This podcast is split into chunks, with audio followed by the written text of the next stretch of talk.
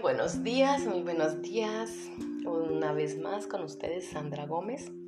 Quiero compartir una linda lectura que me ha llamado mucho la atención y, y analizándola y aplicándola a nuestra vida día a día, tiene una enseñanza muy especial. Les animo para que la escuchen hasta el final y lo puedan compartir. Titula Zanahoria, huevos o café. Una hija se quejaba con su padre acerca de su vida y cómo las cosas le resultaban tan difíciles. No sabía cómo hacer para seguir adelante y creía que se daría por vencida. Estaba tan cansada de luchar, parecía que cuando solucionaba un problema aparecía otro. Bueno, pues su padre era un chef de cocina, así que la llevó a su lugar de trabajo.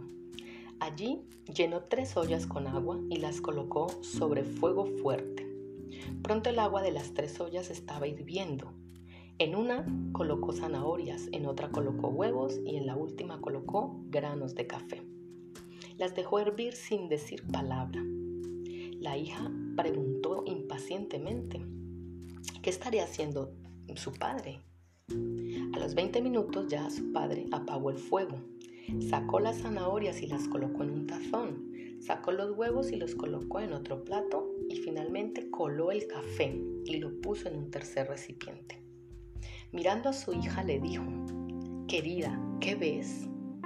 Ella rápidamente contestó, zanahoria, huevos y café. Esa fue su respuesta. Luego el padre la hizo acercarse y le pidió que tocara las zanahorias. Ella lo hizo y notó que estaban blandas. Luego le pidió que tomara un huevo y lo rompiera. Luego de sacarle la cáscara, observó que el huevo estaba duro. Luego le pidió que probara el café. Ella sonrió mientras disfrutaba su rico aroma. Humildemente, la hija preguntó, ¿qué significa esto, padre?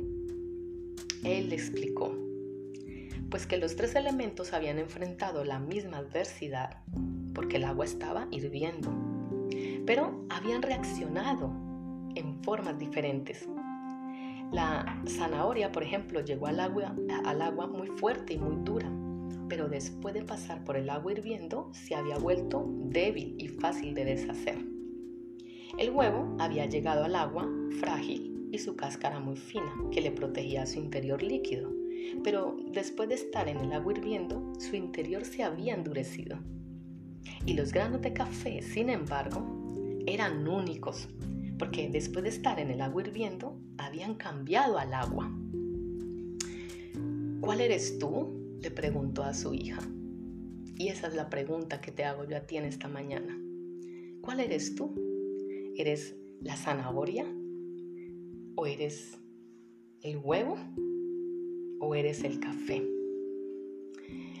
Pues eh, cuando hay alguna adversidad, una prueba o un reto o un problema, y este llama a tu puerta, ¿cómo respondes? ¿Eres tú una zanahoria que parece fuerte, pero que cuando la adversidad, eh, el dolor que te tocan, te vuelves débil y pierdes tu fortaleza? ¿O eres un huevo que comienza con un corazón maleable, poseías un espíritu muy fluido, pero después de una muerte o una separación o un despido o un malentendido o una decepción, te has vuelto duro y rígido? Por fuera te ves igual, claro, pero eres amargado y áspero con un espíritu y un corazón endurecido. Piensa, o eres como el grano de café, pues el café cambió al agua hirviente, el elemento que le causaba ese dolor. Cuando el agua llega al punto de ebullición, el café alcanza su mejor sabor. Si eres como ese grano de café cuando las cosas se ponen peor, tú reaccionas mejor y entregas ese dolor o esa amargura o desesperanza o cansancio a tu Padre Celestial, el que todo lo cambia, el que puede hacer que en medio de tu dificultad, en la máxima presión de tu vida, puedas, pueda salir de ti un olor fragante para Él. ¿Cómo lo hacemos? Alabándole. Dale gracias, sea agradecido. por la situación, por lo que estás aprendiendo de aquella situación. Porque recuerda, todas las cosas nos ayudan para bien. Recuerda que el oro pasa por el fuego más fuerte, más alto, para que luego brille. Pero no solo brille, sino que ese brillo va a perdurar. Reacciona en este día con todas las cosas que haces a tu alrededor de la mejor manera. ¿Cuál es tu reacción frente a tu situación, a tu adversidad o a tu tristeza? Pues yo te invito para que hoy tomes una nueva actitud y al que de verdad nunca falla y al que de verdad multiplica las fuerzas eh, es tu creador. Ven a tu creador y exponle tu caso y verás cómo tendrás una actitud diferente, renovada frente a esa situación. Vas a sentir una paz que sobrepasa todo el entendimiento y vas a experimentar realmente el amor de Dios en cada situación de tu vida. Porque el secreto está y el éxito está en cómo reaccionamos frente a estos retos. Bueno, yo les dejo con este lindo mensaje.